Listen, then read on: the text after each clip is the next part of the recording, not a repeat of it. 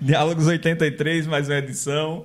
Sempre com o patrocínio, apoio cultural de é, arroba Nova Contábeis via Sete Modas e hoje o Pastelão Mania, que é do meu irmão, e ele ficou me perturbando para que eu fizesse um mexão para ele. Eu digo logo a verdade, viu, Daniel? então vão lá no Pastelão Mania, lá no Valentina, vizinho ao posto, depois da ladeira do Cuiá. Pronto, Elton, já fiz o mexão, ainda disse mais a localização. Hoje receberemos aqui, muito gentilmente aceitou o convite, é a primeira vez que nós vamos conversar até pessoal, até virtualmente, pessoalmente, virtualmente a gente conversou pouco, né? É, o, o, grande baixista está com projeto autoral, está compondo muito agora nessa pandemia, Daniel Pina. Boa tarde, Daniel, seja bem-vindo. Boa tarde, seu irmão, que massa. Obrigado pelo convite. Obrigado pelo seu Romão, viu? Ninguém nunca me tratou com tanto respeito. E vamos trocar ideia, falar sobre música, sobre vida, sobre esse momento muito louco que a gente tá ultrapassando aí, né, velho? Você viu, você chegou aqui e disse que tá, tá parecendo uma cena de filme, né? Cena de filme, centro de uma pessoa vazio, né, bicho? Impressionante, carro zero. Não que eu goste de trânsito, né? Mas a gente não gosta das condições em que é... o trânsito está tranquilo, né? Exatamente, velho, exatamente. É, é triste e é, e é, meio. É isso mesmo. Parece, é, é tão longe que parece coisa de filme, né? É. Mas, Daniel, me diga aí, por que Daniel Pina Colada? Rapaz, Daniel Pina é meu nome, né? Na verdade, é Daniel Almeida Pina, meu nome completo. E aí foi engraçado, porque quando tinha essa história do, do Pina na, na escola, isso era uma coisa terrível, né? Porque era o Pinão, né? A época do bullying. Então eu, eu, meio que, eu escondia esse nome, o Pina, que é meu nome mesmo, né? Meu sobrenome. E era Daniel Almeida, Daniel Almeida, e eu só falava Pina quando realmente precisava. E aí, quando eu gravei meu primeiro disco ali, com, que eu gravei um baixo de um disco com uns 13 anos, os caras perguntaram, e aí, nome artístico?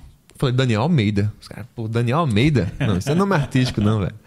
E aí começa o nome completo. Eu falei, Daniel Almeida Pina. Os caras, pô, Pina é legal pra caramba, um nome diferente, Daniel Pina. Então aquilo que foi meu terror na, na, na infância, pra parte artística foi legal. E o Colada foi uma brincadeira, porque eu demorei muito para fazer o Instagram já tinha feito música e tal, tinha feito muita coisa. E aí quando fui fazer, obviamente que não tinha o Daniel Pina, já estava ocupado. E aí com essa história de humor, velho, que eu gosto pra caramba o tempo inteiro, fiz essa brincadeira com o drink, né, com pina colada, pinha colada. De primeira vez assim, velho, vou fazer aqui e tal. Fiz Daniel Pina colada e ficou. E agora não tem mais como tirar. Mas você gosta do drink pina colada? Rapaz, não, não gosto não. que coisa, né, cara? Não gosto, acho, acho muito doce.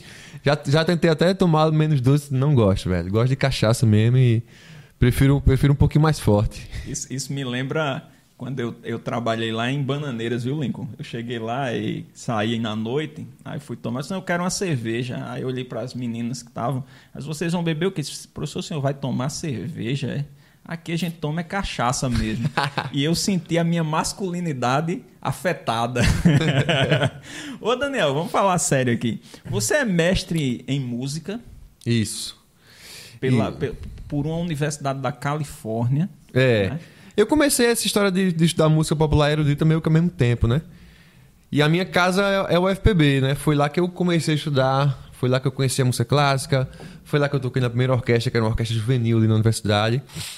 E aí, quando chegou a hora de fazer o curso de música, né, de escolher, fazer o vestibular, eu já estava imerso no, no, no, no, lance da música, já tinha feito cachê com orquestra sinfônica, tocava na orquestra jovem, já, vi, já, tinha, já tinha aula na universidade, né?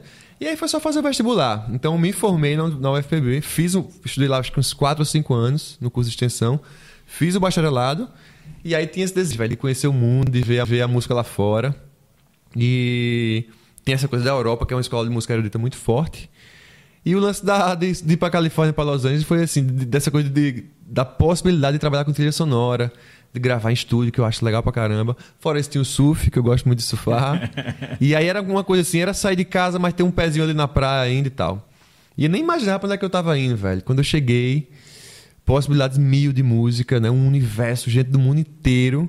E aí fiz o mestrado lá, na universidade, na APU, e foi uma experiência fantástica, né, velho? Saí atrás de música e encontrei um bocado de desafio assim, da vida por lá. E como foi o processo até chegar lá? Bicho, foi assim, quando. Esse, esse, desejo de estudar fora é muito, é muito comum para muita gente, especialmente para músico, assim, né? Uhum.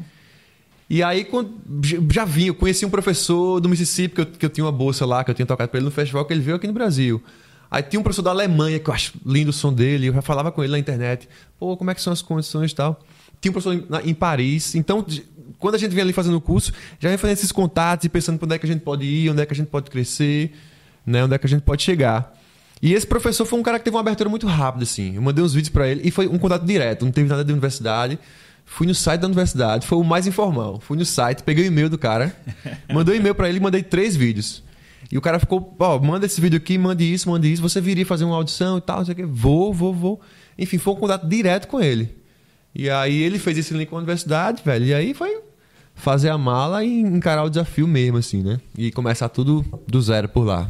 E é impressionante a quantidade de pessoas, não só da área da música, né, mas de outras áreas também, que da área artística também, que estão fazendo alguma pós-graduação lá fora, né? Uhum. E essas pessoas, eu não sei porquê, muitas vezes elas não têm a notoriedade que deveriam ter aqui na Paraíba, do pessoal chamar, trazer elas para apresentá-las ao público, né? Porque acaba motivando outras pessoas. Uhum. Porque, por exemplo, é, para os jovens, para muitos jovens hoje que estão ligados à música e até outras áreas culturais, é, estudar fora deve ser uma coisa que eles imaginam impossível. Né? Uhum. Né? E aí, quando a gente traz você, traz outras pessoas que estudaram fora e que mostram que é um sonho, que é preciso batalhar para, mas que é possível, isso é muito importante.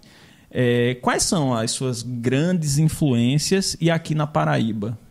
As influências geral no, no mundo inteiro e aqui na Paraíba. É, influência de música é uma loucura, né, bicho? Porque eu, eu ouço música desde sempre, né? Desde sempre, assim. Meu pai é um, uma, não é músico, mas é um fascinado por música. E não tem história de música, de momento da vida sem música, né? Não, não tem esse momento.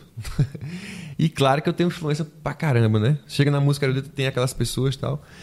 De música, assim, nacional, velho, que eu tenho um, um, ídolo, assim, que eu me espelho muito nele, até na forma de trabalhar. Eu conheci muita gente que trabalha com esse cara. Conheci o trabalho dele, tive a chance de tocar com ele. É Lenine, que é um compositor, assim, que tem essa... essa que carrega o Nordeste. Que é um cara que saiu daqui, que deu certo. Que é um cara conhecido no mundo inteiro e aí, cara, e, e, eu já tive a chance de conhecer vários artistas grandes, assim. E já me frustrei com vários. Que imaginei que eram pessoas fantásticas. Uhum. Lenine é fantástico. A relação dele com a família é, é, é, é, linda. As pessoas que trabalham com ele são satisfeitas. Ele tem uma equipe, assim, de mais de 20 anos. Então, é uma influência em vários sentidos. De fazer música, de estar tá sempre inovando, sempre fazendo coisa nova. Esse, esse cara, assim, é, um, é, uma, é uma influência muito forte. É, na música da Paraíba, velho, tem, tem meio que as gerações ali, né? Tem essa galera do Jaguaribe Carne que fincou o pé, assim, num, num, lugar muito de desconforto musical, que é muito massa. Pedro Osmar, Paulo Ró. Tem Totonho, que é uma, um, um, gênio, velho. Um gênio, que ele que também tem essa coisa dessa música que ele fala que corre por fora, né? Tem essa música assim meio do mainstream de, de, da música brasileira, de Caetano e Gil, e tem um, um, cara, uma galera que corre por fora, que ele fala assim, ele até fala que a gente, ele corre por fora, pulando arame e pisando em caco de vidro. Mas tá lá numa batalha assim, e é, um, é fantástico. A Cátia de França, dessa galera mais nova, velho, vem seu Pereira puxando um bonde assim, fantástico. E ele, eu, quando eu, eu penso em influência, eu penso em influência também de como você faz o seu trabalho, porque Sempre que eu toco por aí, que eu encontro com o seu Pereira, que eu toco com ele alguma coisa, eu sempre falo: esse cara tá mostrando pra gente que é possível fazer música autoral e que é possível você cantar suas. Ele, ele, eu já, já toquei com ele em vários shows. Ele já cantou várias músicas, velho, de samba antigo, de música nova. Quando ele canta a música dele, é quando tem a, a melhor resposta.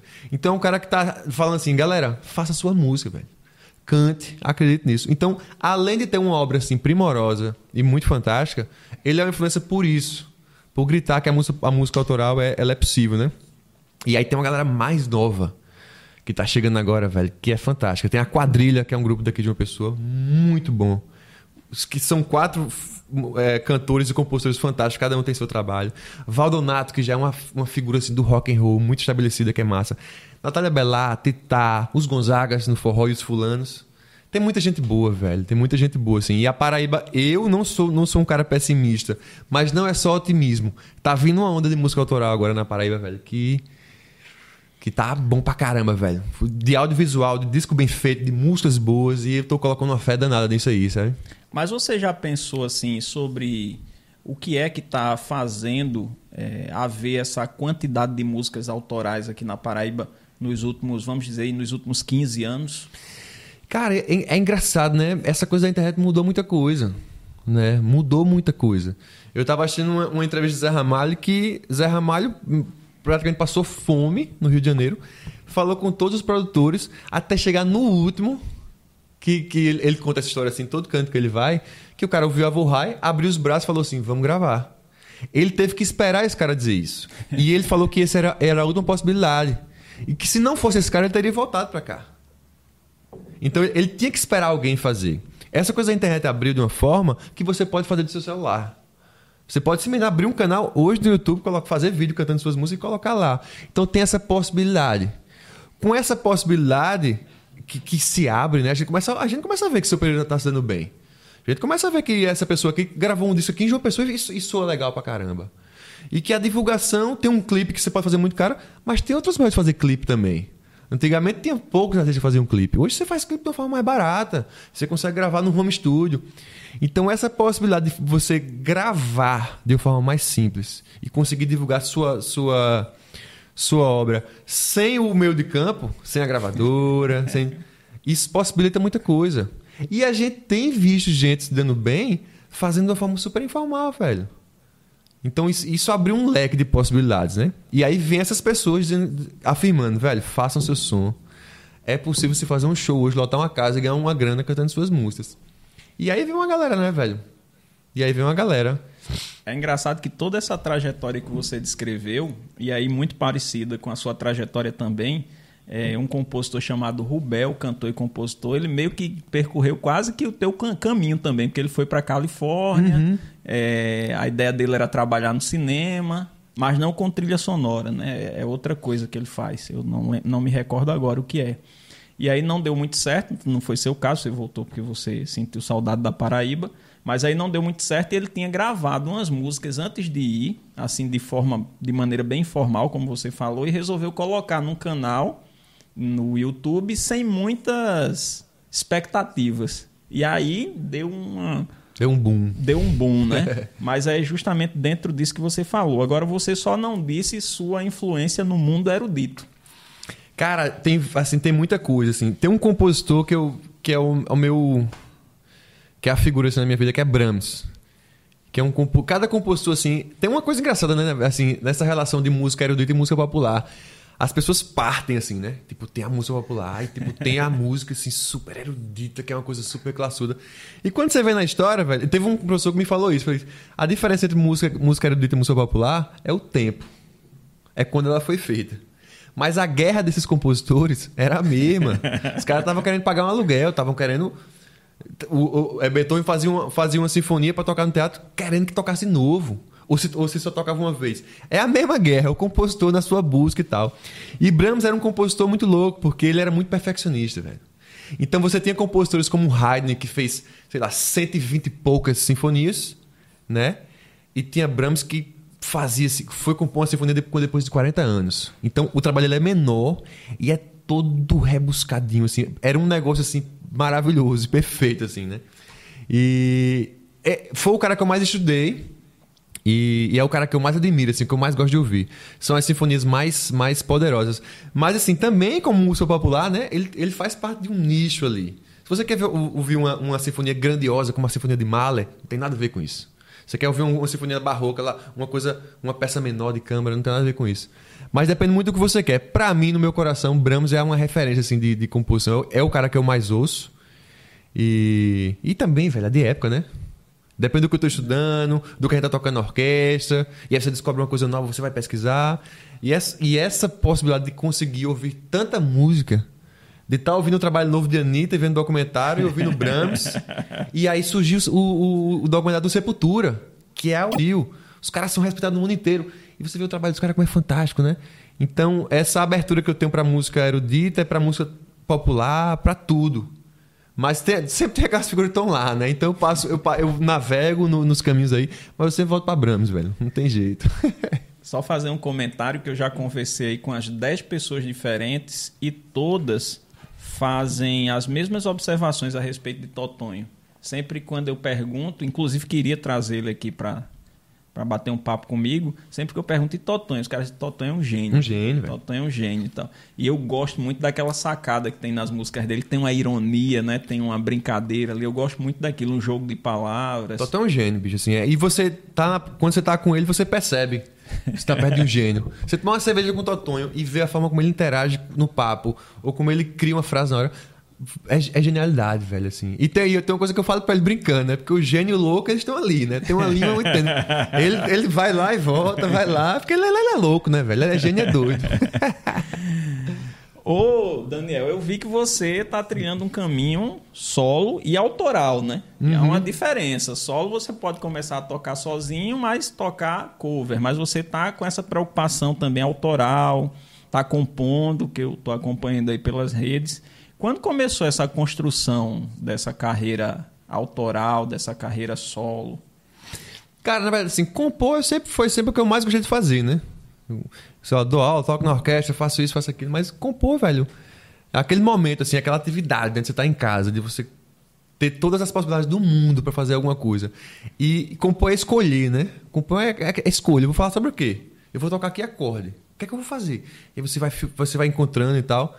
E tem um cara chamado Dudu Falcão, que ele fala que é como se você. A composição é como se você tivesse. Como se tivesse uma nuvem assim, e você tá querendo ver ali fora, aí você vai achando. E aí, velho, quando você consegue ver, que é quando você acha a música, meu irmão, é um sentimento muito louco. E esse sentimento eu tenho desde sempre, assim, né?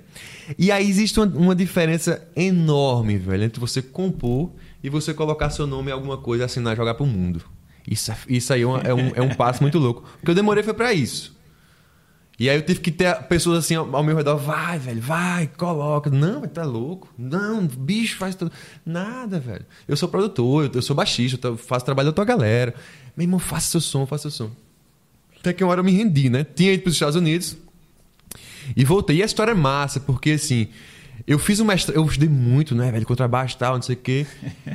Fiz o mestrado. E aí, quando eu voltei, eu voltei com um respeito muito forte nessa minha área, de tocar contrabaixo em orquestra e tal. E aí eu comecei o trabalho de composição. Então foi uma coisa meio tipo assim, de caminhar, ralar muito, conquistar um diploma e tocar nos Estados Unidos e não sei o que, aquele negócio, e voltar para cá e passar do zero. Um trabalho de composição. E aí era, era, e era uma coisa meio desencontrada, porque era assim, pô, o nível tava muito alto do contrabaixo, e eu tocando e tal e vou começar um trabalho do zero. Então isso requer coragem.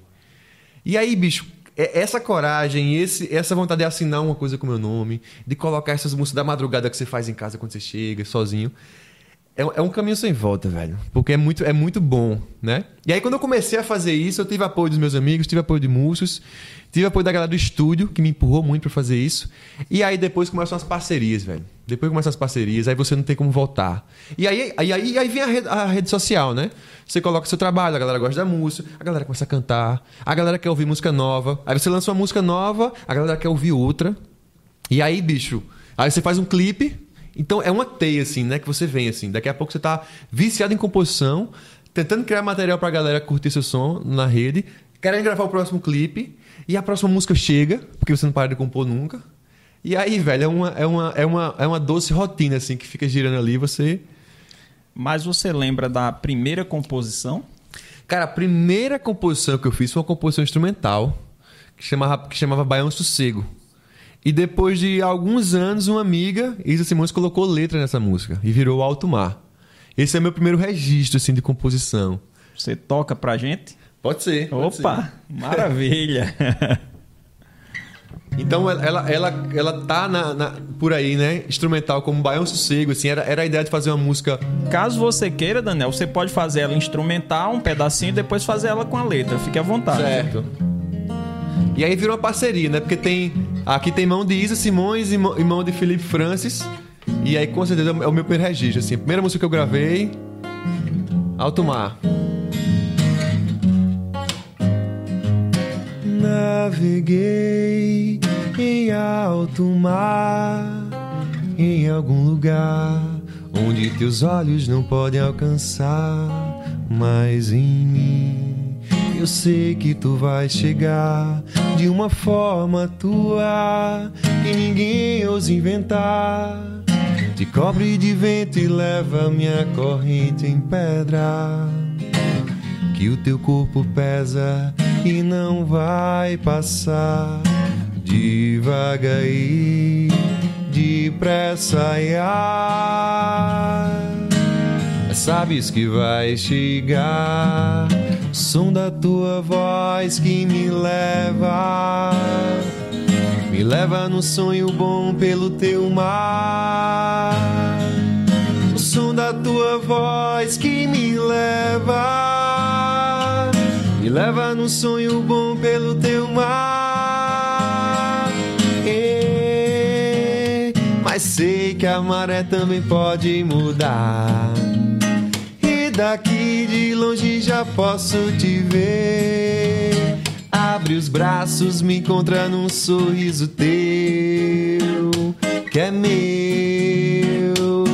E, mas sei que a maré também pode mudar. E daqui de longe já posso te ver. Abre os braços, me encontra num sorriso teu que é meu, que é meu, que é meu,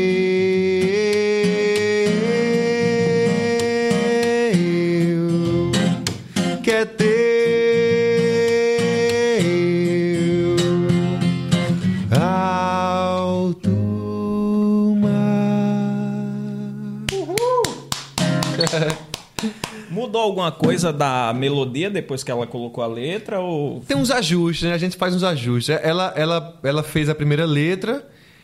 E aí é sempre essa, esse, esse cacuete, assim, né? Da, de como você sente a melodia, né? É... E aí eu fiz, eu fiz mudanças pequenas na, na letra. Mas assim, mudou um pouco a melodia, aí eu trouxe um pouquinho de volta os trechinhos. e umas palavras, né? Poucas coisas pontuais, assim. Sempre muda, assim, porque na verdade é, é, essa coisa da palavra, da métrica, né? É uma coisa bem. É, é, é às vezes ela, ela, ela, sente. Você tem que sentir que ela está correta, né? E então, assim, aí você, quando faz a música instrumental, ela tem uma liberdade maior porque não tem palavras, né? E aí quando você põe palavras, tem que dar uma. Ajusta, tira daqui, coloca aqui e tal, né? Mas a melodia é muito bonita. É legal, né? É bem gostosa, assim, uma coisa bem é. Pra relaxar mesmo, né? Pra, é, pra... essa música eu fui moleque, moleque mesmo, assim. Aí quando surgiu o lance de gravar a primeira, fiz um trabalho instrumental antes, né? Que foi a primeira música que eu gravei. Fiz, velho, vou começar pelo começo. Mas essa música eu nunca gravei. E aí eu, vou, eu tô gravando um EP agora, voz e violão, e ela vai sair no EP. Oh, pela primeira isso. vez. É. Faça isso, por favor. E a letra ficou muito bonita também. Ficou legal, né? Ficou legal. Quem é a. Isa Simões. Isa Simões. É. E aí, foi legal, assim, esse eu, eu não ando só, né? Como o Lenine fala, véio, não cheguei, não cheguei sozinho. É... Parceria é um negócio muito massa, cara. É um negócio muito legal, assim, ter vozes, outras vozes no meu trabalho, ter outros instrumentos, um caminho assim que você, você começa a compor. Quer queira, quer não, você tem suas, suas assinaturas, né? Então, quando vê outra pessoa, coloca um negócio, não tem nada a ver, porra, bicho, enriquece pra caramba.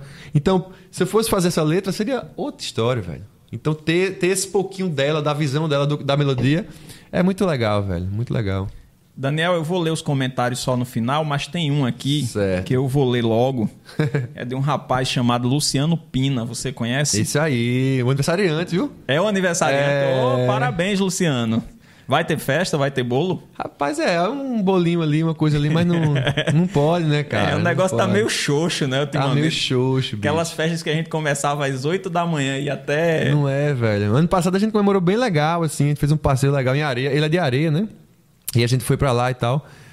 Mas esse ano ficamos à distância aí, ficamos só na, nas vibrações e, e, WhatsApp, esses negócios, né? É, aí ele tá dizendo aqui: boa tarde, professor Romão. Daniel Pina é músico paraibano. E ele, como é muito simples, não fala que tocou para Sof Sofia Loren, em comemoração dos 80 anos. Faz muito tempo? Cara, acho que isso foi em 2014. Foi meu, foi meu último ano lá, lá em Los Angeles, né? Mas isso, isso é um currículo. É, bicho, é um marco, assim. É, é um, tem, tem, algum, tem algumas situações, né? Alguns momentos que você. Que você se olha assim no espelho quando você tá se arrumando para tocar, faz, meu irmão, a música me trouxe aqui, velho. Que loucura. Que doideira. Esse, esse foi, um, foi um desses momentos, assim, né? De foi um evento que tem na, lá no Napa Valley, que é uma. Acho que é a região mais cara da Califórnia, que é uma região de vinhos e tal. E aí foi um evento quem apresentou foi Bill Clinton, era um negócio muito gigante, assim, né? Então a gente, quando a gente chegou, assim, no. Que eu olhei assim os carros, eu falei, putz, bicho. Aí quando a gente desceu pra, pra ir pro camarim, tava aquela Whoop Goldberg, né? Que passou assim, eu. Meu Deus, é aquele negócio todo. e, e tem as duas coisas são muito legais, né? Primeiro é um choque muito louco, dizer, caraca, eu tô aqui, tá todo mundo aqui. Daqui a pouco tá a galera comendo, você faz, velho. Aí é, é, é, isso, né? A gente que criou essa coisa muito louca, né? E, e tá em Los Angeles foi muito disso, assim, porque eu recebi vários amigos lá, né? Los Angeles é um lugar que a galera grava todos os filmes, velho. Ah, sei lá, acho que 60% dos filmes é lá, 30 em Nova York e o resto ali em algum lugar, né? Dos Estados Unidos. Só que é tudo, é tudo em estúdio. Então a galera chegava e fazia, bicho, onde é que. Aquele filme e tal. Eu falei, velho, não tem nada pra ver na cidade. Hollywood é feia. Umas estrelas no chão. É um, na, aquela parte das estrelas é um lugar meio pobre. Aí você chega lá, os caras tudo fantasiados, querendo, querendo pegar seus dólares. Dê dois dólares pra tirar uma foto e tal. Então tem esse, esse, esse, esse desencanto também, né? Então, mas esse evento por si só foi muito louco, velho. Foi como eu tava falando, assim, foi um desses lugares que você que a música lhe, lhe coloca, né? Um cachê muito louco, assim. Eu tava num lugar, numa hora meio apertada ali. Meu irmão livrou acho que uns três meses. e foi massa, foi massa. Foi um, foi um evento que o filho, o filho dela é maestro, né? O filho da, da Sofia Loren é maestro. E ele foi o regente. E aí foi uma sinfonieta que foi escrita para ela. Caramba. Então tava lá o compositor, tava lá ela, a gente saiu com uma. Velho, a orquestra barra pesadíssima, assim, né? Eu fiz o teste naquela maluquice, falei, velho, era tanto teste que eu fazia lá, vou fazer um teste e tal. Meu irmão, quando chegou, ó, tudo certo, tal, viagem tal dia, tal ensaio, eu falei, putz, meu irmão, que legal, velho. Foi muito massa, foi um marco, assim, foi legal. 2014, eu voltei em 2015, então isso foi no, foi no finalzinho lá, assim, foi para brindar para brindar a volta. Pois é, cara. E você e, e, seu irmão dizendo que você é muito simples, eu concordo. Que eu fiz o convite para que você participasse aqui pelo Instagram, na maior loucura do mundo. Achei que você jamais toparia e você está aqui. E eu fico muito feliz com isso, muito agradecido mesmo. Eu achava uma coisa assim totalmente surreal você estar tá aqui Nada, batendo velho. esse papo com a gente, viu? É, eu acho que quanto mais o tempo passa, mais a gente vai percebendo o que, é que a gente gosta, né? E aí teve um dia desse que eu, que eu, que eu tava conversando com Cami, né? Que é minha namorada, que é cantora e tal. Aí. E às vezes eu tenho a impressão que a gente trabalha com coisas bem diferentes, assim, porque ela, a forma como ela lida com a carreira dela. E ela é uma super cantora, uma. É, é fantástica. E eu gosto muito de tocar, eu toco vários instrumentos. E a gente, a gente meio que vai por caminhos diferentes, né? E aí tinha essa história de acabar o show e eu sempre queria ficar conversando com a galera. Sempre ficava até muito tempo. E ela, vamos embora, Daniel. Eu falei, deixa eu ficar e tal. E aí teve um dia que ela olhou assim pra mim e falou, Daniel, velho, tu gosta de conversar e tocar. Não, tem, não precisa de muita coisa, não. É um show e uma galera. E é por isso que eu, que gosto tanto de banda, de parcerias, de estar em contato com músicos, né? Então, bicho, assim, é, conversar, trocar ideia, falar de música, velho. Especialmente nesse momento tão louco que a gente tá sem fazer show também. Pô, foi. Obrigado pelo convite, velho. Tô, Ô, eu tô feliz de estar por aqui. Vamos mais de música, toque o que você se sentir à vontade para tocar. A casa é sua. Eu vou fazer aqui uma música que eu, eu, eu compus, essa, falando em amigos, né? Falando em parcerias. É, tem uma banda de axé daqui de uma pessoa que chama Tracundum. Quem canta nessa banda é meu, meu irmão Tony. E a gente toca junto desde que eu tenho 14 anos, velho. Diga aí. É seu irmão já. É viu? meu irmão. E, e o negócio mais louco, velho, a gente nunca brigou. eu não consigo me lembrar de nada, velho. Nenhuma discussão, nem nada. E aí, pensando nisso e pensando nele, eu falei, velho, vou gravar música com o Tracundum. Eu gosto de parceria, eu gosto de fazer. E aí eu fiz tipo um axé, um, um axézinho assim meio salo, para gravar com os meninos. E a gente gravou, saiu esse clipe da música chama Tudo Leve. Eu gostei tanto dessa música, velho, que eu falei, pô, como é que essa música soa sem ser axé? Né? Como é que ela soaria tipo, só no voz e violão? Toquei, curti pra caramba essa música, e aí virou o nome do meu EP que eu tô lançando agora, vai ser tudo leve. E eu vou tocar ela nessa versão mais, mais, mais sossegada, sem, sem a, a bagunça deliciosa do Tracundum. tudo leve.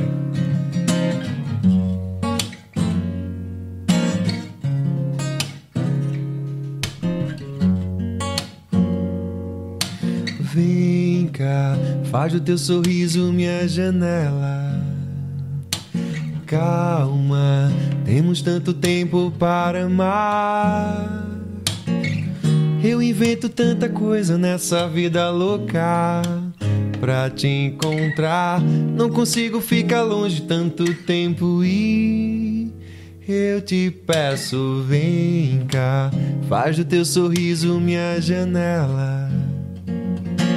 calma, temos tanto tempo para amar. Eu invento tanta coisa nessa vida louca pra te encontrar. Não consigo ficar longe tanto tempo e eu te peço. Joga teu swing na minha vida e deixa tudo leve. Nem para pra pensar. Ai, ai. Leva teu desejo pra minha casa que hoje tudo pode. Nem para pra pensar. Deixa tudo leve, fica tudo leve. Tu me leva e eu te levo. E tudo fica leve, deixa tudo leve, fica tudo leve. Tu me leva e eu te levo. E tudo fica leve, deixa tudo leve, fica tudo leve. Tu me leva e eu te levo. E tudo fica leve, deixa tudo leve, fica tudo leve. Tu me leva e eu te levo. Tudo fica leve. Uhul!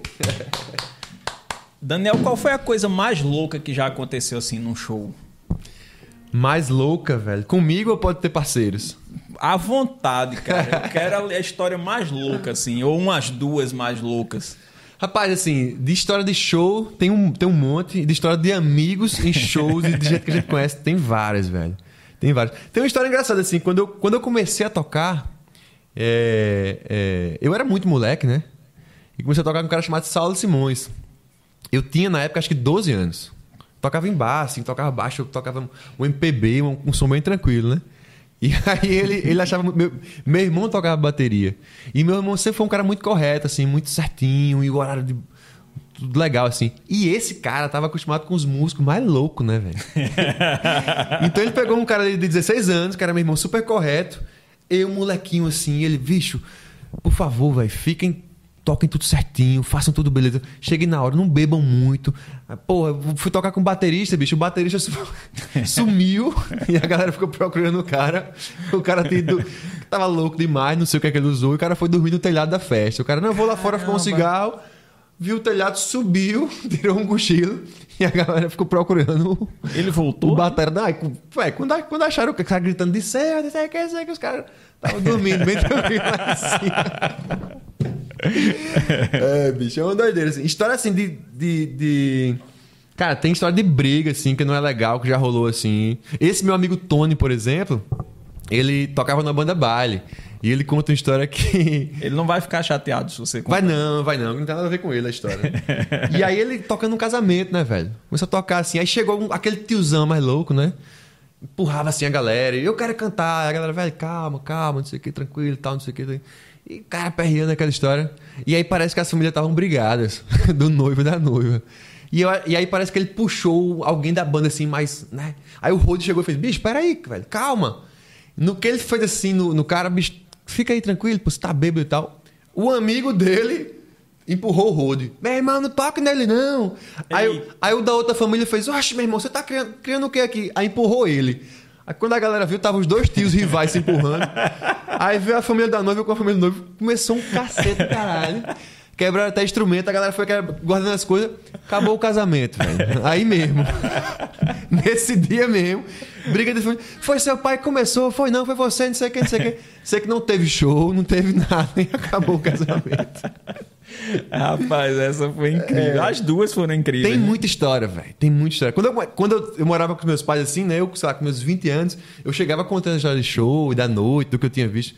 Meu pai me dizia isso. Eu falei, velho, tu vai ter tanta história para contar, velho. Tanta história. Tu tá com 20 anos, já tem tanta coisa. Teus pais não ficavam meio assustados assim, não, não quero mais que você seja músico por causa dessas coisas muito barra pesadas e tal. Não, meus pais assim, meus pais super me apoiaram desde o primeiro dia, assim me apoiam até hoje, me apoiaram em tudo.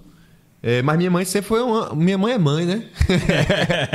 e aí, como eu comecei muito cedo, tinha uma preocupação imensa, assim. E ela ia me buscar depois de todos os shows, assim. Quando eu comecei a tocar na noite mesmo, eu tinha uns 15 anos, que eu tocava na banda chamada Etnia, que eu tocava nos bares aqui de uma pessoa, é, Incógnito, Zodíaco, aquelas coisas. Ela ia me buscar no final. Aí, fim de show, assim, tava acabando, já tava o celular. E os shows eram mais tarde naquela época. Era duas, das, duas, duas e meia da manhã, assim. Ela, tô aqui na frente, tá, não sei o que. Aí eu, o fim do show pra mim era isso aqui, ó.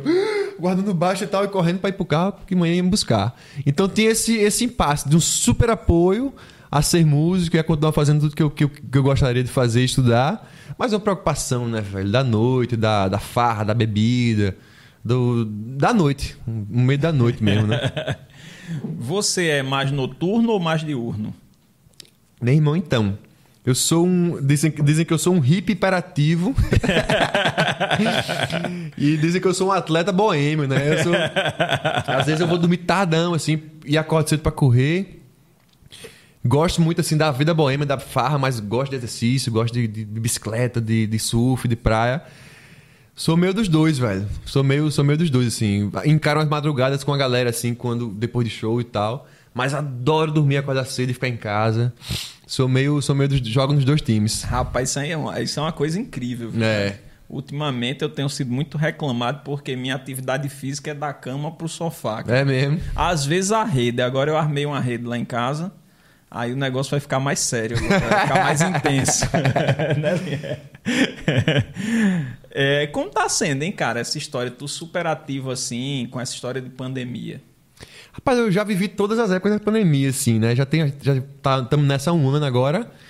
Já fui aquele tipo trancadão de não sair assim, fazer feira online, né? Fiquei uns seis meses a começar a sair com medo. E aí tive também uma época ali que eu meio que larguei a mão, assim, não, acho que o negócio tá meio sossegado, chegou vacina, já saía mais tranquilo pros restaurantes, ia na casa de um amigo, assim. Aí agora eu voltei, vi de tudo, assim, né?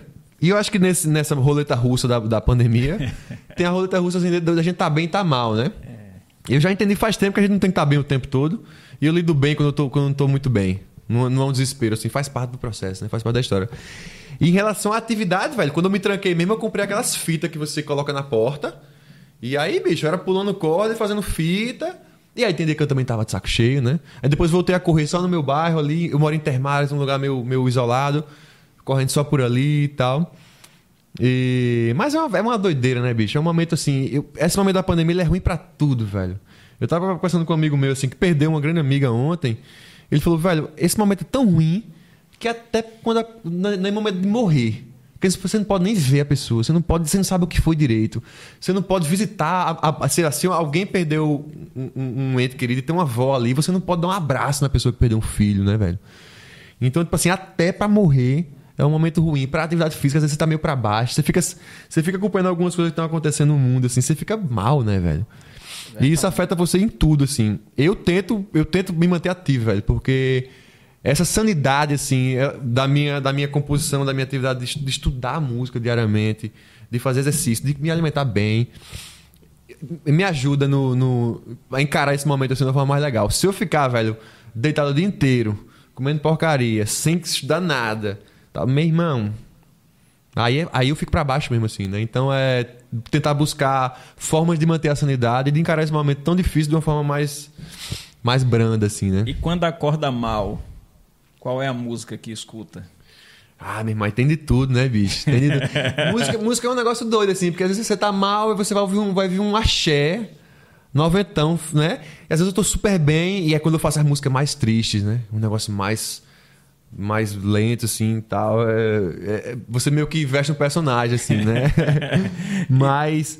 Cara, tem uma menina que eu acompanho, assim, muito, que é aquela Billie Eilish, né? Que é um fenômeno nos Estados Unidos. Ela deve estar agora com 17 anos. Sei lá o que é. Caramba. Ela estourou com 14. E a menina falando assim abertamente sobre depressão.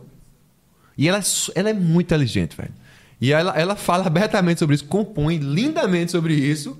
E a menina assim que fala, velho, sobre, sobre suicídio. Um fenômeno, acho que é a mais seguida no, no, no, no, no Instagram dos Estados Unidos. Uma onda dessa, assim. E é um som down, velho, assim. Tipo assim muito triste, assim. Você tá ouvindo, assim, uma super composição muito bem escrita. O irmão dela é arranjador, ele que produz o trabalho dela. E ela cantando um negócio assim. E você vê o poder da música, né, bicho? E é uma, é uma menina que ensina pra caramba em relação a isso. E ela já nasceu dentro do momento da internet. Ela é um fenômeno da internet, ela é uma celebridade. E ela já fala sobre isso. O mal que isso faz na vida dela. Então é uma pessoa que eu escuto pra caramba, velho. De música triste assim, é uma pancada, viu, velho? Billie Eilish. Tem música que é uma pancada. Ô, Daniel, e você tem alguma música assim, pesadona, assim, triste e tal? Porque você é um cara, pelo que eu tô vendo aqui, você é um cara pra cima, né? Um cara alto uhum. astral e tal. Mas tem alguma música assim Rapaz, às vezes eu faço uns exercícios, né, velho, assim, de, de, de, de compor umas coisas. Eu tenho músicas que eu, eu falei, pô, eu quero fazer uma música falando sobre isso. Aquilo acaba virando uma música, né? Então eu tenho, eu tenho muitos retalhos, assim, né? Tem um filho relacionamento que eu falei, pô, eu peguei, eu tava, cheguei em casa assim, tipo, meio tremendo, assim, de tanta tristeza, assim. Aí peguei o violão e fiz uma música que. Essa música, ela meio que me incomoda, saca? Aí quando eu lembro, assim, que eu toco, eu nunca gravei essa música, eu toco e faço, caraca, velho. Ela, ela, ela, vem com uma nuvem, assim, uma nuvem cinza, assim, né? Nos primeiras frases, assim, fala, bicho, isso aqui, faz, isso aqui é um negócio meio louco, né? Eu, eu tento ser um cara pra cima, tento ser um cara, um cara é, é, né, né, né, nessa, nessa vibração, né? nessa frequência. E eu já, tipo assim, meio que encontrei o tipo de som que eu gosto de compor, né? Eu, eu canto numa banda que é o Samba de Praia, que é uma banda que a gente chama de Greia, que é uma banda de farra, né? de animação e tal. Eu tenho meu trabalho com orquestra, eu, eu toco, toco com várias pessoas, produzo uns trabalhos assim. Mas pro meu trabalho eu meio que achei um lugar de composição assim que eu gosto muito. Que é uma coisa que eu acredito que faz bem. Eu, acho, eu acredito que é uma música que faça bem, assim, que você escuta e faz, assim, caraca. No, no, menos você não, você não sai. Você sai como você tava, o, o, melhor alguma coisa. E eu percebi isso de um jeito muito louco, velho. Meu termômetro para isso foi a reação das pessoas depois do show. Eu tinha feito um show no Santa Rosa, que foi um show lindo, velho. A gente montou o cenário, fez uma coisa linda. E depois eu fui tocar com a minha banda, que é o Samba de Praia, que é essa banda de greia, na mesma noite. E eu saquei a reação da galera depois, velho. Quando eu acabei o show no, no Santa Rosa, a galera queria, queria me, me, abraçar. E agradecia. Eles agradeciam. Bicho, que, que lindo, velho. Que obrigado por esse momento, não sei o que, me abraçava. Eu senti isso. E logo depois eu peguei o carro, saí correndo e fui pro Samba de Praia, que é uma banda que eu adoro tocar, velho. Nesse dia a gente lotou o, o, o, o, o Vila do Porto. Cabe muita gente, tinha muita gente, uma galera assim fora. Tem a participação do seu Pereira, os Fulano, Paulina Rezende. Meu irmão, foi um show muito massa, os Gonzagas. E aí quando acabou o show, a galera bebe e tal, assim, meu irmão, que banda massa, velho. Aí batendo na minha mão assim, pá! Meu irmão, vocês são, vocês são foda, pá! Né? E eu. E esse foi, foi meu terrão pela reação. Eu falei, caraca, isso é muito legal, velho, da farra da noite. Mas eu quero mais daquilo. E aí, é, essa, essa coisa de você chegar pra fazer um show e ter gente de toda idade, velho. De ter lá. E nesse dia foi um dia que foi uma. uma acho que é uma tia-avó do meu pai. Ela meu irmão, senhorinha, assim, que ela fez, eu vou. Mas você vai pra cantinho, mas eu vou pro show dele. E aí, vem, irmão, a galera fez uma fé para colocar ela na primeira fila. É a molecada, assim, né, que, que curte o som. E esse termômetro me, deu uma, me dá uma gasolina, velho. Dizer, caraca, é isso aqui que eu quero. Então, quando vem essas ideias de músicas muito densas, eu, eu exercito elas, eu brinco com elas, eu faço. Mas eu, eu já tenho um caminho que eu quero que eu quero percorrer no meu trabalho, assim, né?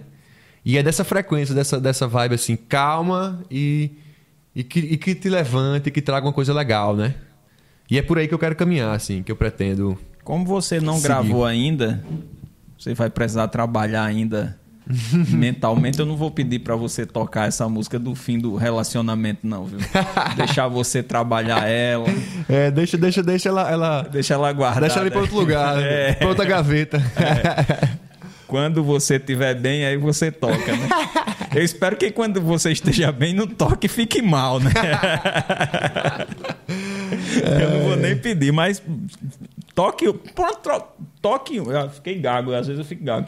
Toca uma dessa do, do Santa Rosa, que você disse que foi massa. Não sei uhum. se você lembra de, de, de alguma música Sim. desse show. Foi em que ano? Cara, foi, pô, na boca da pandemia, velho. São aqueles shows que a gente fez ali, tipo programando história. Pô, aí eu fechei com, com a galera pra fazer um show em São Paulo, tem uma história pra viajar, e tudo naquela onda. Show no Santa Rosa, que é um lugar que eu adoro, um lugar lindo. Aí fiz um show com a orquestra, cantando minha música com a orquestra, foi muito massa. E aí a gente parou, né, velho? É, eu, eu, no seu lugar, quando eu lembrasse desse show do Santa Rosa logo depois da pandemia, eu ficaria mal. É, foi fogo, foi fogo. Não, assim, falando assim, já que a gente tá nesse papo dessa frequência, é, e falando de gente, falando de parceria, eu fiz uma música com, com um cara fantástico, velho, que é um cara chamado Lucas Queiroga, que é um poeta, Sim. ator, uma figura rara. E aí eu fiz uma coisa. Exercendo essa coisa da generosidade, assim, né? De você. Sabe aquele negócio de você dar sobremesa para alguém do almoço? A sua sobremesa preferida. Eu falei, velho, vou fazer um negócio muito louco. Vou fazer uma música E eu vou dar o refrão pra outra pessoa fazer. Porque na música você vem contando história, né? Você vem ali e tal, e não sei o que, não sei o que lá. E aí o refrão você estoura, né, velho? Você diz o que é que você quer falar. E aí qual foi a viagem? Eu fiz uma música que são questionamentos, são só perguntas de você para si mesmo, você para você, em épocas diferentes. É como se você tivesse assim, coroa conversando com você criança, criança conversando com você coroa. Só perguntas que você tá fazendo para você. E aí eu, eu, não, eu não fiz nenhuma afirmação. E aí mandei para Lucas, Lucas Queiroga, fiz, bicho, tá contigo. Tá aí a sobremesa. Faça o refrão. a música tá estruturada, é, tá tudo certo, já fiz os versos, o refrão tá contigo. E, inclusive, o nome da música é dele, que vem do refrão que ele fez. Que chama Sempre é Cedo para o Sempre. E essa parceria com essa figura que eu sou apaixonado, Lucas Queiroga.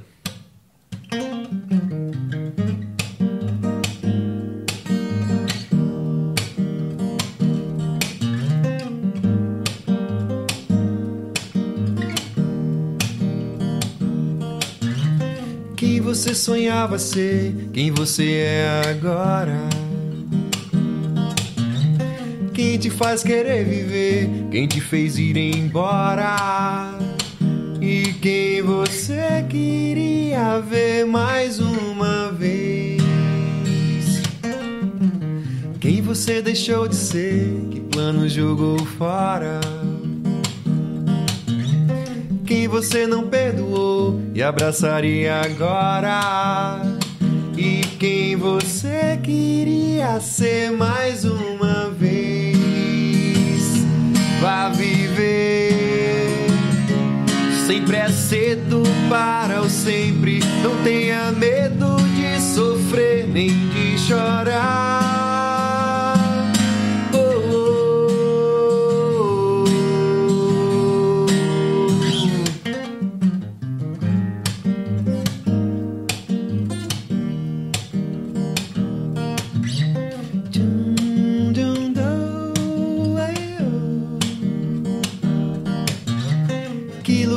Conheceu nesse mundão afora?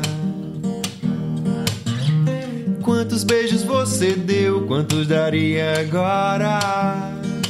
E quem você queria ser quando crescer? Vá viver. Sempre é cedo para o sempre. Não tenha medo de sofrer, nem de chorar. Vá viver. Sempre é cedo para o sempre. Não tenha medo de sofrer nem de chorar. Há uma missão que habita no mesmo lugar que te faz viver. Seja você, veja você, tente ser um ser de amor.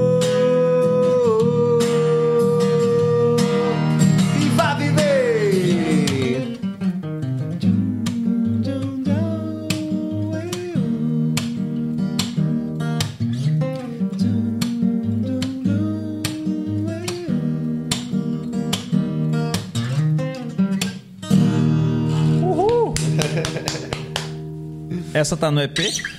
Não, essa aí eu já gravei e já fiz um clipe com ela. Essa foi a. A gente fez. Foi o primeiro clipe que eu fiz pós-pandemia. E aí eu convidei umas 40 pessoas para mandar imagens de casa. E a proposta era o seguinte: eu mandava a música e fazia, cara, interage com a música como você quiser, use quem você quiser da sua casa e manda o vídeo de volta. E aí a galera mandou esse vídeo, ficou legal. Tem um clipe no YouTube também, Sempre é Cedo para o Sempre.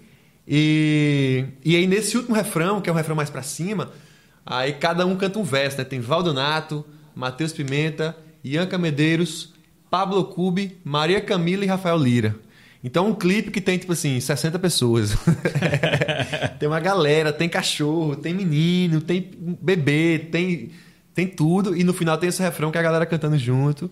Que e é uma música que eu sinto maior orgulho, assim, velho. Aí foi isso, assim, a música surgiu disso aqui. É, era só tipo pandemia, todo mundo meio reflexivo, né? E aí eu comecei com isso. Quem você sonhava ser? Quem você é agora? Quem te faz querer viver? Quem te fez ir embora? E aí minha avó tinha morrido no começo do ano. E eu fiz. E quem você queria ver mais uma vez? Aí veio o segundo. Quem você deixou de ser? Que plano jogou fora? Isso é você velho conversando com você novo, né? Quem você não perdoou e abraçaria agora? E quem você queria ser mais uma vez? E aí vem o refrão de Lucas. Vá viver, sempre é cedo para o sempre. Não tenha medo de sofrer nem de chorar. Então, tudo que eu fiz foram só perguntas. E aí, lembrando dos Estados aí tem um amigo meu que foi meu grande padrinho lá nos Estados Unidos que conseguiu muita coisa para mim, foi um cara super legal, e ele mandou, mandou o vídeo para mim. E era ele já com a namorada americana, não sei o quê, nos Estados Unidos, nunca voltou para cá. E aí eu falei, que lugares conheceu, lembrando dele, né? Que lugares conheceu nesse mundão afora? Quantos beijos você deu, quantos daria agora? E quem você queria ser quando crescer? Que é essa pergunta de sempre, né, velho? O que é que você quer ser e tal? E a vida vai levando a gente para outros caminhos, a gente vai abrindo mão de sonho, a gente vai brigando com pessoas que às vezes não fazem sentido a gente brigar, e a gente fica sem se falar por anos. Então por isso que é quem você não perdoou e abraçaria agora. E por uma questão de orgulho a gente não perdoa às vezes, né? É. Então são só esses questionamentos de você assim, tu não, tu não era um moleque vivão pra caramba, queria isso, queria aquilo. E agora tu faz o quê? Tu abre mão de quê? Tá valendo a pena? E, e, e não tá dizendo que é certo nem errado, são só perguntas. E aí Lucas veio com isso. Eu, teve uma parte da música que eu não fiz que no final ele recita uma parada. Eu, eu, eu tô com medo de não lembrar dela, saca? Mas ele fala assim: Vá viver. O mundo precisa que você faça isso. É um compromisso com a sua existência. Ele clama por você, sendo você em essência. Vá. Vá que a decisão acalma. Esqueça o brilho do colar, busca o brilho do olhar. Seu melhor look é o seu coração e sua alma. Sua hora não vai, não vai chegar, ela já chegou. Vá viver. E por onde for, leve amor. O mundo precisa de você. E é assim que a música acaba. é... Rapaz, agora você sabe que essa música é uma música pra cima, dependendo do que você fez até agora. Isso, né? também tem isso, né, velho? É, a gente tá sempre sujeito à interpretação das músicas, né? E pra onde ela pode levar. Você está certíssimo. Porque se o cara não fez. Agora também é um convite para que o cara vá e restabeleça laços, uhum. né? Uhum. É uma música muito bonita, viu, Daniel? Não só a melodia, a melodia é incrível. A melodia é incrível. Agora a letra também. Eu acho que, assim, o pessoal precisa conhecer lá, viu? É, massa. Você tá na, na, nas plataformas de streaming, Spotify? Tô, velho. Tô em tudo isso aí. Todas as, todas as redes. Aí tá Daniel plataformas. Pina. Daniel Pina. E aí tá, é Deezer, Spotify, YouTube. É, só no, no YouTube e no Instagram que é Daniel Pina colado, né? Por, esse, por essa brincadeira, essa tiração de onda. Mas tudo da Daniel Pina. E tem, bicho, tem clipe pra caramba. Eu nem tenho que até contar quantos clipes tem, mas tem muito clipe. Eu, eu fiz um. Lancei um em janeiro agora com a música que eu gravei com o Tato do Fala Mansa. É, e, e, lancei um agora com, com, que é a música Tudo Leve que eu toquei antes. A que eu fiz com o Tracundum, lancei também agora. Então lá no meu canal do YouTube tem clipe pra caramba, assim, tem muito trabalho, velho. Eu trabalho pra caramba. Eu tô sempre produzindo material. E eu atrelei essa coisa dessa necessidade de você ter o um material com o trabalho. Eu tenho uma doideira do caramba, assim. Toda semana que eu vou gravar um vídeo, eu sempre faço um vídeo de uma música que eu nunca toquei na minha vida. Eu nem sei quantas músicas eu toco, mas eu sempre tenho que tocar uma coisa nova. É meio que um desafio, assim, aprender uma coisa nova, fazer uma música nova, conhecer um, um artista que eu não conheço. Se eu, se eu toco 40 músicas de Caetano, eu vou gravar uma que eu nunca toquei. E aí é usando essa necessidade de criar material com estudo, com a, com a possibilidade de, de aprender música nova, né? E é isso, velho. É uma inquietude, assim, sem fim. É, você falou de um compositor chamado Dudu Falcão. Eu fiquei impressionado de você conhecê-lo, assim, que não é, não é assim, muito conhecido, nem no meio da música, assim. É, é um cara que compõe para Lenine e tal, né? É, Dudu Falcão é parceiro de Lenine Paciência, por exemplo. Ele é um parceiro antigo de Lenine, né? E, e, e tem um trabalho lindo, assim. Ele, ele, não, ele não se considera cantor. Ele canta bem baixinho, assim, é. e tal. Mas ele tem música pra, pra, pra Ana Carolina, com Lenine. Ele tem muita parceria, velho, com Paulinho Mosca. E aí eu acho que ele só tem um ou dois discos que ele cantando as músicas. Tem acho que quatro músicas que ele fez para Jorge Vecilo. Então, um cara assim, um compositor assim super super super massa. Eu adoro o trabalho dele, velho. Gosto muito. um muito que eu quero ficar perto de tudo que acho certo, né? até o dia que eu mudar de opinião. Né? De, é, exatamente. Ele, tem, ele, ele, ele, é um cara de sacadas muito boas, assim. E aí eu assisti essa entrevista dele lá no, no Zumbido, que é o programa de Paulinho Música, com uhum. os compositores. Ele é fantástico, velho cara da madrugada, um cara. Aquela música antiga, assim, um cara desvinculado de, de redes sociais, que compõe só na madruga, que não sei o que. É um cara, uma figura. Uma e ele tem toda uma sacada assim mineira, né? Eu Acho que ele é mineiro, né? Acho que ele é mineiro. Não, acho que Dudu é carioca. Dudu é Mas carioca. ele tem toda uma sacada assim, é. um raciocínio Ele é bem rápido, devagarzão, assim, o jeitão, e, e só, só, só no raciocínio. E o jeitão É, assim, é, eu digo, é. você não me engana, não. você é ligeiro. Eu ia perguntar se você conseguiu compor na pandemia, mas eu já tô vendo que sim, né? Consegui, velho. A composição é um negócio que, que, que, que não tem como, não. Mas, mas eu tenho momentos também de, de, de, de escassez, de seca, né? Essa música que eu gravei agora, que eu gravei com, com o Tato, eu tinha, eu tinha a primeira frase dela. E aí faz um ano. Não, eu já ia dizer assim, pô, Daniel, você é muito bem relacionado, mas eu tô vendo que as pessoas que te cercam é que são bem relacionadas com você, né? Rapaz, eu gosto, eu gosto muito de gente, velho. E, e depois que eu descobri, assim, eu, eu- Teve uma entrevista que eu achei fantástico, assim, velho. Não sei quem foi que falou assim. Falou, Daniel, eu podia te chamar Daniel Fit, né? História de Fit da participação. Eu falei, pô, fantástico, velho.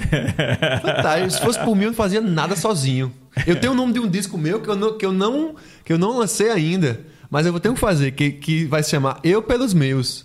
Que são só pessoas- meus amigos cantando minhas músicas, assim. Eu não quero nem ir pro estúdio. eu só quero ouvir em casa. E aí, bicho, é, velho, tenho, tenho- eu tenho conseguido fazer parcerias, tenho conseguido contactar gente nova pra tocar. Tipo, se o cara não compõe, eu quero tocar com ele. Se você é um bom cara, você toca acordeão bem, eu quero tocar contigo. Se tu escreve letra bem, eu quero musicar uma letra tua. Se tu toca muito bem, eu quero tocar contigo. Se tu gosta de fazer música, eu quero fazer música contigo. Eu quero, eu quero gente, velho. E gente que eu, que, eu, que, eu, que, eu, que eu gosto, assim. Tem um cara aqui chamado Zé Neto, né? Que é um super poeta, que canta dos Gonzagas também.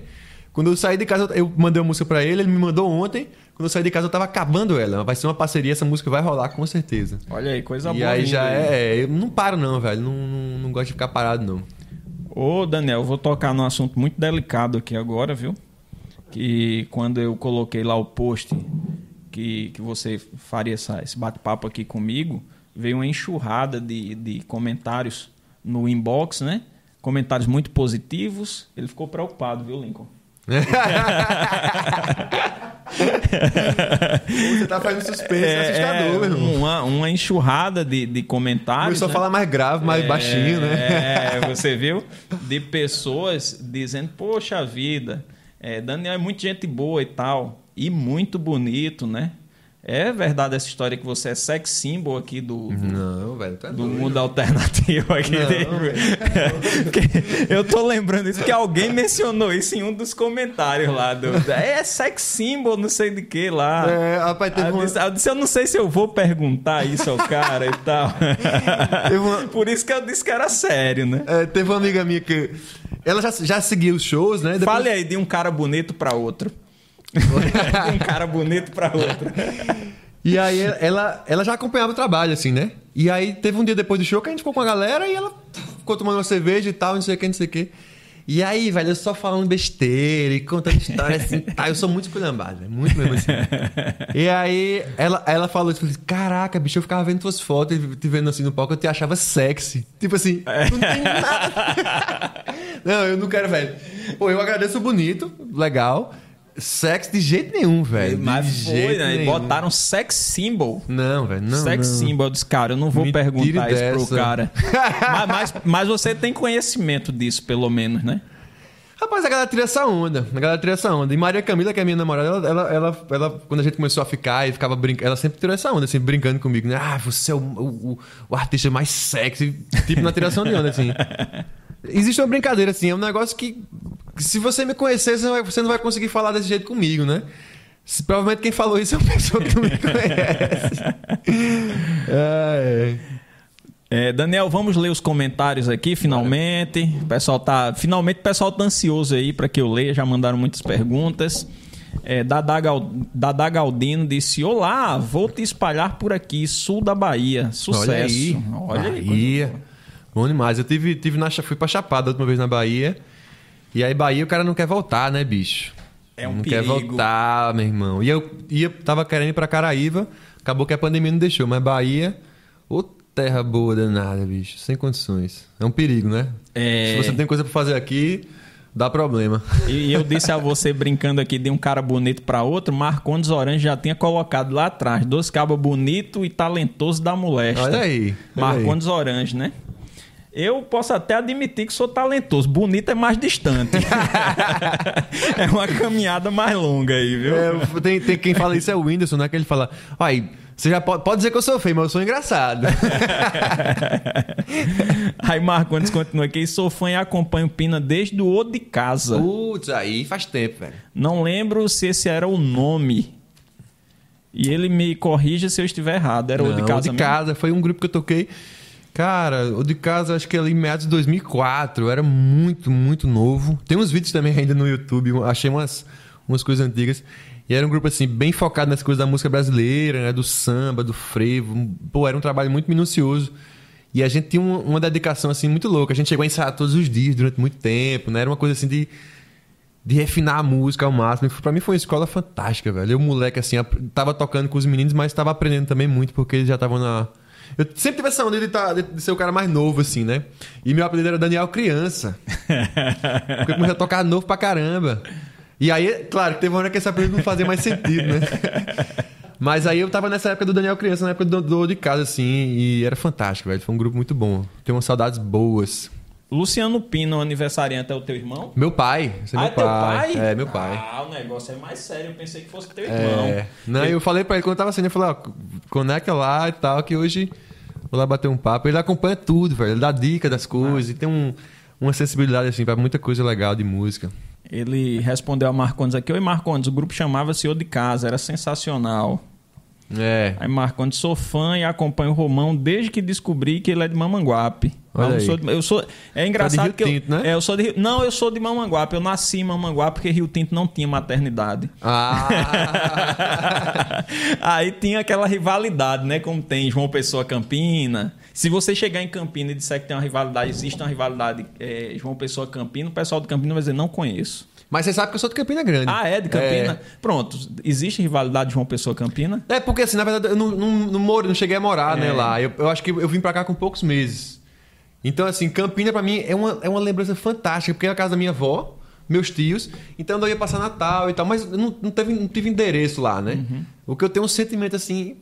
Pra mim, Campina era férias, Natal, presente, Só primo e vô. Bicho, falou em Campina, a minha. Uh! Fantástico. Não, não, mas contigo, que tem toda essa referência de avó e tal lá, é desse jeito, e comigo.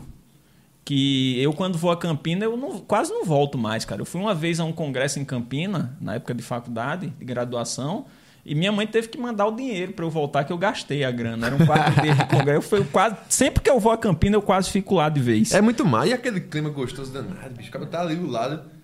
É difícil acordar, né? Aí eu, eu, eu nasci em Mamanguape, morei a vida toda, até os 22 anos em Rio Tinto, e brigava. A gente ia para as festas de Mamanguape e voltava correndo no cacete, né? Uhum. E quando o pessoal de Mamanguape ia para festa em Rio Tinto, do mesmo jeito. Eu passei 22 anos nessa, aí depois eu fui olhar o meu registro de nascimento, eu sou de Mamanguape. Olha aí. Eu fiquei pensando, bati nos meus irmãos.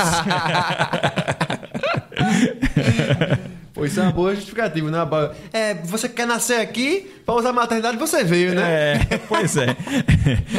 Aí aqui, Luciano, seu pai dizendo, vamos em frente, Marcondes, ah, eu acompanhei alguns ensaios do O de Casa.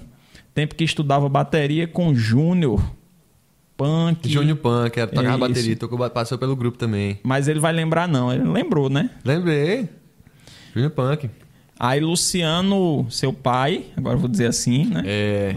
Moral. Por favor, pergunta ao Daniel qual a importância do Festival de Música da Paraíba para o músico e para o público. Excelente pergunta seu pai fez aqui. Massa.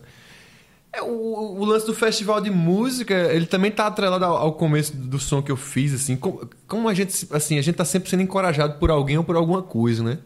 E eu coloquei a música no festival de brincadeira, velho. E no primeiro festival, né? Que é uma música chamada Tua Estrada.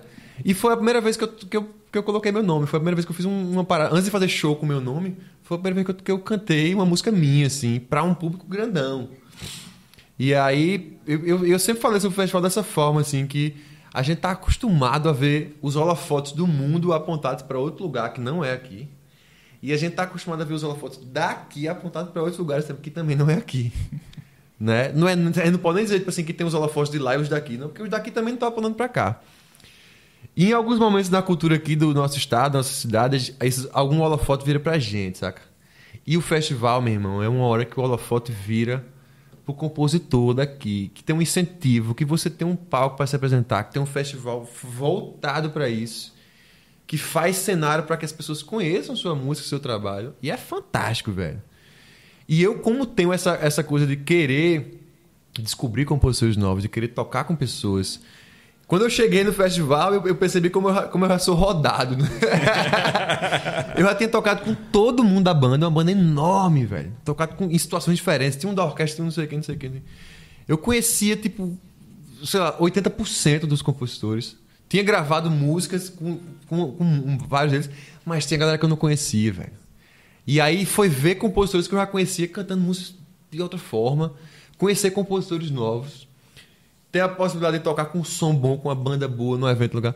Velho, foi fantástico, foi fantástico. Então eu participei do primeiro, não participei do segundo e participei do terceiro agora de novo, né? Esse terceiro eu conheci mais gente nova. Foi mais, foi mais assim, dessa coisa de, de caramba, tem muito artista em João Pessoa, velho. Então, assim, pra, eu posso até fa falar do, do festival ao que eu faço, que foi de fato, o primeiro lugar onde eu cantei uma música minha para muita gente, velho. E depois disso, assim, é um incentivo, né? Caraca, isso aqui existe. Eu posso ir por aqui. Vou por aqui. Aí você conhece o Pereira, você conhece o Valdonato. Caraca, isso aqui dá certo. São... Então, no, no termo, assim, no lance de incentivo, velho, é surreal, assim. E esse primeiro festival que eu participei, que eu até fui pra final, é, teve show de Chico César depois. A gente cantou lotado o, o, o, Teatro de Arena, né? Lotadão, assim, uma estrutura massa, um som legal. E depois o show de Chico César, velho. Que é um cara que, que fincou assim, dizendo assim, meu irmão, música paraibana. E ganhou o mundo, né? Então foi fantástico, velho. Foi fantástico. E essa música, ela meio que abre, assim, toda a minha história, assim, do, do, do, do, que, eu, do, que, eu, do que eu faço. E é interessante que eu fico com a impressão que tá faltando só um, um, um, alguma coisa, uma pequena coisa, porque a galera daqui curte as músicas daqui. Uhum. Quando conhece, curte. Uhum. Pronto, eu tenho certeza que é, é, depois esse programa vai ter muitos views, porque você é um cara paraibano e, e, e, não nega isso e faz uma música aqui da Paraíba, mas que ao mesmo tempo é uma música universal também. Uhum. Então a galera daqui curte. E eu tenho certeza que se outras pessoas de outros lugares é, conhecerem, vão curtir também. Uhum. Porque, uhum. assim, a Paraíba produz muita música boa. E, no geral, o que nós estamos vendo nacionalmente não é que está aparecendo muita gente boa. Né? Tem muita gente fazendo mais do mesmo. Uhum. E isso é um grande problema. Então, tá faltando, eu acredito, que um pequeno empurrãozinho para que as coisas aconteçam e a música da Paraíba estoure ainda mais, porque o pessoal daqui já curte bastante. É. Os, show, acho... os shows de vocês lotam, né? Eu acho que tá, eu acho que ele tá mais nesse momento, cara. Eu, não, sem otimismo, assim, pé no chão mesmo, eu acho que a gente tá chegando com uma nova onda. E muita coisa boa vem por aí. Tem muita gente boa vindo por aí, muito material bom. E acho que tá vindo uma nova onda aí, velho, de, de música. E vai dar certo. André Pino tá dizendo aqui, ó. Fala, Del. Todo mundo que eu mostro tuas músicas fala a mesma coisa. Sensação de fazerem super bem para a saúde mental, pela letra e pela musicalidade. Cheiro pra tu. Massa, show de. É, a, a ideia. Eu acho que assim. A música existe um universo enorme, né, velho? Você pode fazer, bicho, uma música de curtição. É legal pra caramba também. Sei lá, ir num baile funk, não sei onde. É legal, existe isso. Existe outras coisas também. O que, o que me interessa, assim, é, é fogo falar disso, assim, porque é tipo, não é, não é só uma coisa, velho. O mainstream ele tá lá tomado por poucas pessoas, a gente sabe. É legal o sertanejo. E tá sendo muito bem feito agora, por produtores muito bons. É legal o funk e tal, e a música, a pegação, a curtição. Mas tem outras coisas também. Tem o folk. Tem, tem, tem a música de ouvir em casa, tem a música de ouvir na viagem. Tem a música, pode você, você, saca? Tem outras possibilidades. Então, quando eu falo assim, que eu, eu meio que achei o que é que eu quero em relação à música, em relação à composição, é esse comentário aí, velho, assim, saca? Pô, fez bem a música que eu, que eu, que eu, que eu curto ouvir. Eu tenho outros trabalhos que são para agitar à noite, para a galera beber e tal, mas para esse trabalho aqui eu estou bem feliz com esse, com esse comentário aí, com essa energia que passa, né? Continue porque eu senti a mesma coisa. Nossa. Aí Georgia Pina disse aqui: qual a maior dificuldade de ser um músico na Paraíba? Cara, eu acho que assim, é, É, esse Paraíba ele podia até sair, né? Porque músico, cara, é. Você, eu, eu, como eu tô em contato com muita gente, assim, né? No Brasil todo e fora do Brasil, é, é desafiante, velho. É uma profissão desafiante. Ela, e ela, ao mesmo tempo, ela tem várias possibilidades, né? Você pode ser um professor, você pode tocar na orquestra, você pode ser tudo. Você pode tocar em barzinho. Você, você pode escolher, velho, muita coisa, né? Eu acho que a dificuldade é tipo assim, tem que ter uma dedicação muito louca, tem que achar seu lugar ao sol, assim, né? E, e eu acho que também tem essa ilusão de que tem que fazer sucesso. Tem, eu, eu falei até assim numa live que tem gente que se incomoda mesmo assim comigo, saca? É como se doesse nas pessoas. Porque elas me imaginam em outro lugar, né? Faz, cantando minhas músicas com outras pessoas e tal. E aquilo, não, é porque é foda, porque é a população e não sei o quê. E, e, é como se só fosse isso. Eu falo assim, velho, eu tô bem, tá tudo certo. tá legal. Existe um meio termo ali. Eu, eu sempre falo isso pra galera assim: você pode lotar um Maracanã com sua música, você pode tocar para ninguém, mas você pode tocar no teatro para mil pessoas, velho. Mil pessoas vendo seu som é muita gente, velho. Que, que acompanha o seu trabalho assim, que lota. Bicho, e se você garantir sua grana, você não precisa ser Gustavo Lima, não, saca? Então a dificuldade assim, é achar o seu lugar ao sol, se dedicar muito, velho. Muito. E saber que é difícil. É desafiante. E aí tem uma galera também que eu vejo, especialmente com a, com a mídia social agora, que ficou um pouco mais difícil isso, né? Tem uns músicos que eu, que eu, eu faço assim, caraca, velho, eu esqueço que os caras são músicos, assim, né? Eles, você quer o. Você quer a galera no show, você quer o, o clipe e você quer a paquera e tal. Mas é a relação, meu velho. Se eu tocar, velho, uma vez por, por, por semana, cara, é muito pouco da minha semana. Eu tenho a semana inteira produzindo, fazendo coisa, estudando e tal. O show é, é, é nada. Se você só se sente bem no show, meu irmão, você tá fudido. Você não vai tocar todo dia, toda hora. Você tem que se sentir bem estudando, produzindo, nesse, reconhecer esse outro lado da música. E eu posso lhe dizer véio, que eu conheço poucos músicos é, que se dedicam muito, que entendem esse outro lado, que estudam muito e que se deram mal, velho. Conheço poucos. Saca? Tem Mas... uns ali e tal, assim, conheço muita gente que não se dá bem com música. Mas assim, que faz o dever de casa, que busca, que estuda, velho. E que sabe se vender, que entende que mídia social é legal, mas não é tudo. Estudar, vou fazer, vou vender meu produto. Sabe? Aí se você chegar, velho, sei lá, você pega um mecânico. Vai ter, velho, aqui um mecânico riquíssimo, com um negócio gigante. E vai ter um cara ali, velho, sem nada. Você vai ver um cara vendendo pastel. Vai ter o cara com a pastelaria com o pastel mais caro, que ele sabe vender, que ele fez isso, que ele faz isso aqui, que ele investiu tanto, que ele teve que investir dinheiro. Saca? Tem um amigo meu que fala assim, velho, eu vou gravar clipe não, porque eu não vou gastar dinheiro. Faz, velho, tu vai ganhar isso no show, brother. Se você tiver esse material, as pessoas vão no show e você ganha aquela parte do show, tire 20%. Mas é a cabeça que você faz, né? Então, assim, é muita coisa, bicho. É entender que, que é difícil, se dedicar muito, saber usar a mídia social ao seu favor, mas sem ser refém disso. Saca? Eu falo pra galera, bicho, eu, eu faço propaganda, já fiz propaganda de roupa, de comida, de não sei o quê, de tudo. Faço tudo e tal. Meu irmão, tudo se resume a. O que é que eu quero com isso? Eu quero ser músico, velho. Eu quero que você ouça meu som. Ah, que não sei quem me acha sexy, me acha bonito. Legal, velho. Escuta aqui meu som. Não, que não sei quem vai pro show porque te acha bonito e queria ficar contigo.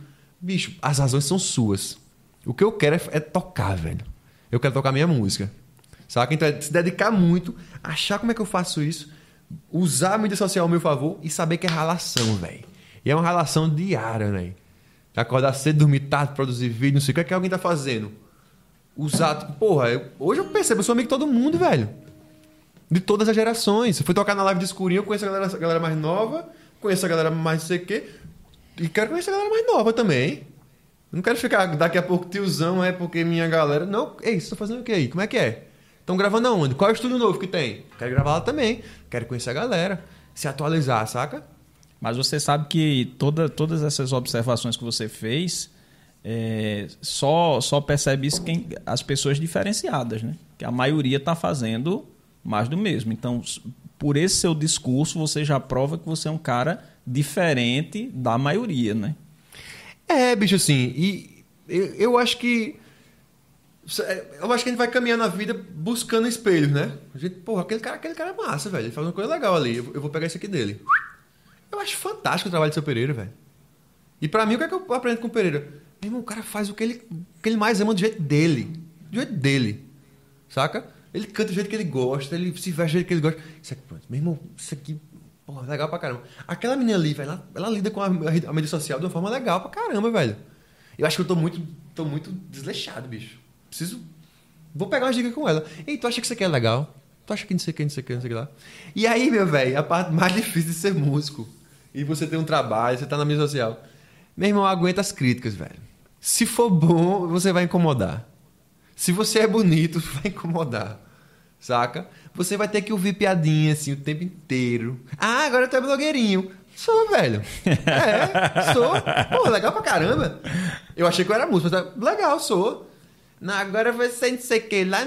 Beleza. Aí você enrola por aqui e vai. Então é saber meio que lidar com tudo isso e ainda ter segurança no que você faz, velho. Eu acho que o que ajuda pra caramba, assim, é você ter muita certeza do que você quer fazer, velho. E aí tem uns passarinhos que de vez em quando, pium, pium, né? E você vai não. E claro, né, velho, que tipo, que a, a resposta positiva é muito legal. Né? Eu recebo muita mensagem, velho. É muita música. É galera filmando os pirralhos cantando. Menino de 3 anos cantando as músicas. Isso é lindo. né, Coroa, família. Teve uma amiga minha no Japão, velho, pianista. Aniversário da avó dela, ela fez, coloca aquele menino, não sei o quê. Bicho, no Japão. Uma família japonesa, ninguém fala português. E ela fez, velho, minha avó pediu isso aqui. Aí quando volta lá, bicho, será que eu posso me chamar de teu? E você vê uma família japonesa, velho. No aniversário da véia. E eu, irmão, cara, é, é muito assim, satisfatório. Então quando vem essas críticas, eu, eu já afirmei o que eu sou e o que eu quero, né? Não, não comecei ontem também. Eu sei que é muita coisa, né, bicho? Mas, é, mas eu, eu, eu diria isso, assim. Eu acho que essa certeza e saber que vai ser difícil. No, no fim de tudo isso aí, é difícil, velho. É difícil. E no, e no jantarzinho de família, vamos dizer, "Ih, vai fazer música é, e, e trabalho. Isso aí, velho, não vai acabar Não vai fazer um nunca. concurso público, não. É, Tem essas isso- coisas. Isso não vai acabar nunca, velho. A galera tira onda porque eu, eu, eu, eu sou da universidade, né? Eu fiz o concurso da orquestra. A galera fala, é, você é metida a, a, a, a roqueirão, é, você quer, quer viajar muito, mas tu é mais um concursado. Falei, "Pô, irmão, não tem jeito, não tem jeito. Críticas vão vir de Véi, todo jeito. Tem né? jeito. Daniel, muitíssimo obrigado por sua simpatia, por sua competência. Agora também você é amigo de todo mundo, porque você é muito competente, viu, cara? Valeu. Além de você ser simpático, você é um cara competente, estuda diariamente, isso é muito importante. Então, muitíssimo obrigado pelo papo. Feliz. Vamos finalizar com música. Massa, velho. Valeu Cara, demais o convite. Obrigadão, viu, velho? Valeu. E é como eu falei, né, bicho? Eu gosto. Tem duas coisas que eu gosto que eu já percebi e Maria Camila já acusou. Eu gosto de conversar e de tocar. Então, aqui eu tô no céu. Vamos embora. fazendo amigo novo e fazendo música. Então, bicho, eu acho que eu fico nessa necessidade de tocar essa música que eu falei do festival, que é Tua Estrada, que é a música que abriu, assim, os caminhos pra mim, né? De... Abriu o caminho não, ela, na verdade, ela fortaleceu a ideia de, de ser um compositor. Tua Estrada. Você me bota pra dormir. Eu gosto de deitar no teu chamego enquanto brinco de te ouvir. A tua estrada me convida pra um passeio. Faço as malas e me perco no teu seduzir. E o nosso abraço já tem cheiro de abrigo. E nesse leve compromisso eu não vou te amarrar. Quero te ver voando feito um passarinho com seu próprio ninho e asas pra me visitar. Não trago promessas, nem juras fáceis de esquecer. Recortando as formas, é faço teus planos sem você saber. Agarro teu nome te carrego aonde eu vou. Sei que o que tu sentes também bate aqui e nesse shot eu vou te contar aquilo que tá preso na garganta, levando a vida na levada meio bamba. Ficou difícil de acreditar vontade todo dia de te dar meu dia. Arrumar minha bagunça, esconder o meu cansaço, me carrega no braço e tenta ser melhor. Você me bota pra dormir. E eu gosto de deitar no teu chamego enquanto brinco de te ouvir. A tua estrada me convida pra um passeio. Faço as malas e me perco no teu seduzir. E o nosso abraço já tem cheiro de abrigo. E nesse leve compromisso eu não vou te amarrar. Quero te ver voando feito um passarinho com seu próprio ninho e asas pra me visitar. Você me bota pra dormir, eu gosto.